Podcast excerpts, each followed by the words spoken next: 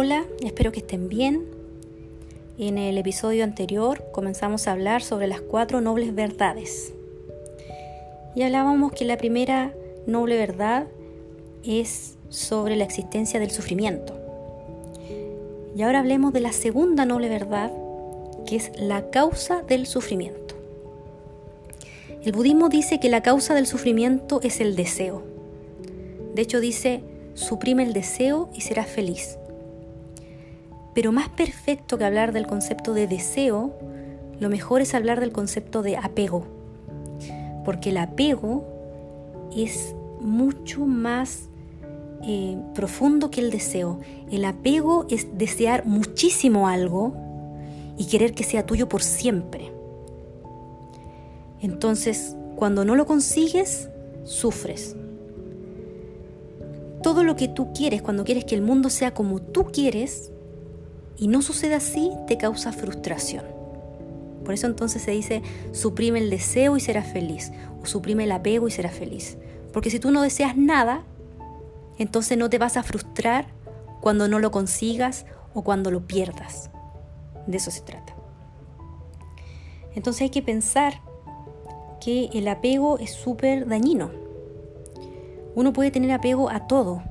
Uno puede apegarse a las cosas materiales, a las personas, puede apegarse a ideales políticos, a ideas religiosas. Todo lo que sea apego es dañino y te va a hacer sufrir. Porque primero hay que recordar que todas las cosas y todas las situaciones son temporales. Si no has escuchado el episodio de vacuidad que está en mi canal, te invito a que lo escuches. Con eso comprenderás mejor que todas las cosas son temporales. Entonces no tiene sentido apegarse a ella, porque en algún momento vas a perder las cosas. Las cosas materiales que tienes en algún momento las vas a perder. Y cuando lo hagas vas a sufrir. Entonces es absurdo. Apegarse también a las personas también te hace sufrir. Apegarse a un esposo, a una esposa, apegarse mucho a un hijo. ¿Cómo uno sabe que se apegó a la esposa o al esposo? Si tienes celos. Los celos no son normales. Porque uno tiene que entender que la persona que está a tu lado está, va a estar acompañándote por un periodo de tiempo limitado, no va a estar siempre contigo. Tu pareja no es tu posesión, ya es un ser independiente a ti. Entonces tú no tendrías por qué tener celos por esa persona. También se puede tener apego por los hijos. Hay que entender que los hijos van a estar contigo mientras te necesiten. Después se van a ir y eso es algo normal. Entonces uno tiene que quererlos, obviamente, pero no apegarse a ellos. Porque todos somos seres eh, separados, que vamos a estar un tiempo acompañándonos, pero nada de esa relación con nadie va a durar por siempre. Y en la medida que lo vamos entendiendo, no vamos a sufrir. Suena frío, lo sé pero uno tiene que ir practicando eso en la mente y ver las cosas como son, temporales. Todo es temporal. Todo lo que se une en algún momento se va a separar. Eso es una ley. También uno puede apegarse a ideales políticos. Por ejemplo, las manifestaciones. Las manifestaciones pueden ser pacíficas y está bien, pero cuando la manifestación empieza a haber violencia, esas personas que ejercen violencia están apegadas a sus ideales políticos. Entonces, dejan de ser razonables porque no pueden soportar que otra persona piense distinto a ellos. Si yo me apego mucho a, a, mis ideales políticos, yo no soporto que mi vecino piense distinto. Y si piensa distinto, yo me voy a enojar y voy a sentir ira. Y puedo ir a pegarle al vecino puedo ir a pegarle a la policía, puedo incluso, se ha visto manifestantes que se lanzan a los vehículos policiales y, son atropellados por los policías, porque en ese momento ellos sienten tanto apego por su ideal político que crece el odio y ese odio hace que tú dejes de ser razonable. Cuando uno siente odio, uno ya no tiene sentido común. Incluso tú pierdes el, sentido de sobrevivencia. Porque es tanto tu odio, es tanto tu apego a lo que tú piensas, a tus tradiciones, a lo que tú crees, que no puedes soportar que alguien piense distinto. Entonces hay que recordar que el budismo dice que lo más cercano a la perfección es el balance. Uno no tiene que apegarse mucho a nada de este mundo. También hay personas apegadas mucho a los ideales religiosos. Pensemos en los terroristas. Pensemos que han habido guerras por la religión, por distintas religiones. Y eso también es porque las personas no pueden soportar que otras personas tengan una religión distinta a la suya. Entonces también es apego. Entonces hay que entender que la causa del sufrimiento es el apego. Uno tiene que entrenarse todos los días para no apasionarse tanto, ni con las personas, ni con las cosas, ni con tu hobby. Tu hobby no es la vida.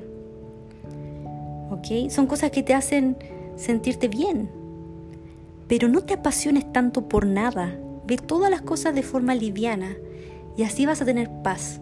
Y así si otra persona piensa distinto a ti, tú no vas a sentir ira.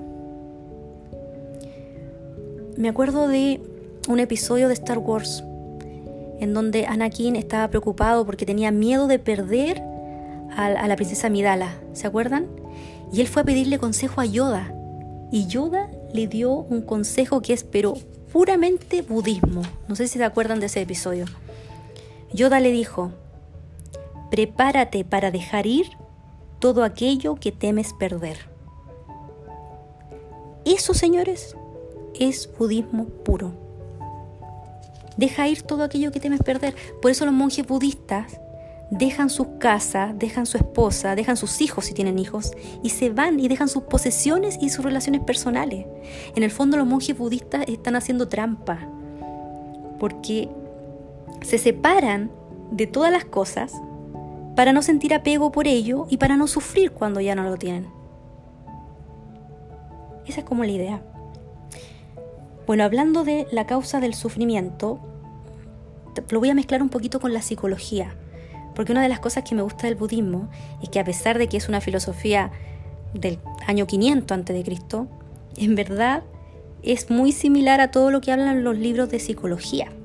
Y eso me hace darme cuenta de que es verdad. Los libros de psicología dicen que las emociones se generan por nuestros pensamientos. El sufrimiento es una emoción. Entonces el sufrimiento, como todas las emociones, las generamos nosotros en nuestra mente. Eso es lo primero que hay que entender. El sufrimiento no existe afuera de nosotros. El sufrimiento está en tu mente. ¿Y quién lo genera? No lo genera esa persona que te, que te hace sufrir. Lo generas tú. El sufrimiento lo generas tú por tus pensamientos. Veamos esto con un ejemplo para que quede más claro. Si tú rompes con tu pareja, tú tienes dos caminos que seguir. Puedes encerrarte a llorar y pensar, hoy mi pareja rompió conmigo, fue muy malo y yo le entregué todo y fui tan bueno con, con él, dejé mis hobbies, dejé mis pasatiempos y él no me comprendió. Si tú te empiezas a decir esas cosas en tu mente, esos pensamientos te van generando sufrimiento. Pero esos pensamientos, ¿quién los genera? ¿Los genera la persona que rompió contigo? ¿O los generas tú? Los generas tú. Cada uno se crea alimentos para la mente, alimentos negativos. Si yo rompo con mi pareja y en vez de decirme esas cosas a mí misma, todas estas cosas negativas, yo me digo, ya, rompió conmigo, lo amo, en verdad me da pena dejar de estar con él porque lo amo. Pero si él rompió conmigo, él no siente lo mismo que yo. Como yo lo amo, yo quiero que él sea feliz, conmigo o sin mí. Así que espero lo mejor para él. Si yo me empiezo a decir estas cosas, estos pensamientos no me van a generar sufrimiento.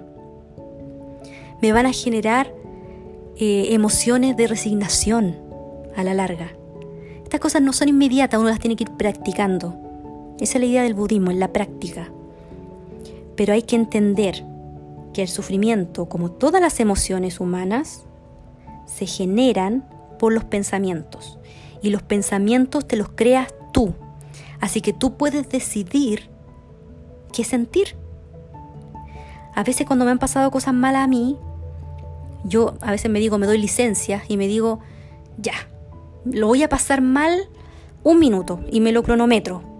Y en un minuto empiezo a decirme cosas terroríficas y, empiezo, no sé, a decir garabato, malas palabras, lo que sea, pero pasó el minuto y digo, ya, no más. Y ahí me empiezo a generar pensamientos positivos y empiezo a cambiar el switch. Y toda esa emoción negativa se desvanece. Cuando yo sea más evolucionada, no voy a necesitar ni siquiera ese minuto de recreo, sino que inmediatamente me voy a empezar a decir los pensamientos positivos y la emoción negativa va a cambiar. Esa es como la idea. Les doy otros ejemplos buenos. Conocí una persona, conocí una mujer que no podía tener hijos, ya que era estéril. Ella en verdad quería ser mamá.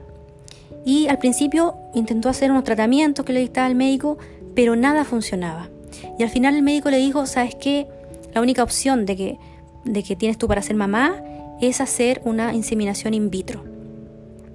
Ahí ella dijo, en verdad yo siento que esto ya es como demasiado. Es como demasiado forzar la naturaleza. Si mi cuerpo no se quiere reproducir, por algo será. Y aceptó su condición. Dijo, bueno, mi cuerpo no quiere reproducirse. No voy a ser mamá. Voy a buscar realización en otras cosas. Y lo aceptó y está súper bien ahora. Ella y su pareja lo aceptaron. Aceptaron la naturaleza. Y pasó. Y ya no es tema. Pero conozco muchos otros casos en que también hay parejas que no pueden tener hijos y esa misma situación genera que las parejas se separen. O sea, hay personas que no pueden soportar el no poder tener hijos. Ellos quieren, desean algo y si la vida no es así, la frustración es tan grande que incluso pierden su matrimonio. Entonces hay un ejemplo súper claro de una misma situación que pueden tomar dos personas, pero que la actitud frente a esa situación es distinta. Entonces una persona sufre y la otra no sufre. O sea, ahí te das cuenta que el sufrir es una decisión. Hace poquito me pasó a mí que eh, la mascota de la familia, el perrito Gollum, se murió. Ya, ya estaba viejito, ¿cierto? Empezó a sentirse muy mal, tenía dolores, así que el veterinario decidió ponerle una inyección y que ya descansara. Mi mamá sufrió mucho con eso. Se puso a llorar muchísimo, me decía, hoy me da pena, el Gollum se murió y la cosa. Y en verdad yo no sentí ese dolor. Pero eso no quiere decir que yo sea insensible. No quiere decir que yo no quiera al perrito. De hecho, yo recogí a ese perrito de la calle. Yo lo recogí y lo llevé a la casa. Pero lo que pasa es que son los pensamientos que uno se va generando. Seguramente mi mamá empezó a decirse, pucha, el Gollum, pobrecito, eh, sufrió tanto, tantos dolores. Entonces todas esas cosas que se decía en la mente empezaron a generar sufrimiento. ¿Qué me decía yo frente a la misma situación? Yo recordaba las cosas buenas que pasamos con el, con el perrito. Recordaba que bueno, en la casa en la que nací, que era una casa con un patio gigante, el perrito pudo correr en ese patio, lo pasó bien con nosotros. Ese perrito lo recogí de la calle, o sea que le dimos una vida súper buena porque él hubiera sido un perrito vagabundo. Pero le dimos una vida, le dimos una vida de cariño, que estuvo con la familia, tuvo alimento. Entonces, yo lo que recuerdo son las cosas buenas. Entonces, no me genero eh, pensamientos malos que me van a dar emociones negativas. Esa es como la idea. Pero no quiere decir que uno sea insensible. Es simplemente aceptar. Es aceptar que es el ciclo de la vida nomás. Que es normal morir. Es parte del ciclo. Entonces por ahí va la causa del sufrimiento. Redondeando en la segunda noble verdad, entonces la causa del sufrimiento es el apego. ¿cierto? El deseo excesivo a querer que las cosas sean como uno quiere. Teniendo las causas, ya nos vamos a ir acercando a la cesación del, del sufrimiento. Porque yo les dije que esto suena muy negativo, pero que hay una forma de librarse. Ya hay algunos atisbos que les he estado dando como para poder manipular esto. Porque el sufrimiento está dentro de ti, el sufrimiento está en tu mente y así como tú lo puedes generar, también tú lo puedes eliminar. En el siguiente capítulo entonces vamos a ver la verdad sobre la cesación del sufrimiento. Hasta la próxima.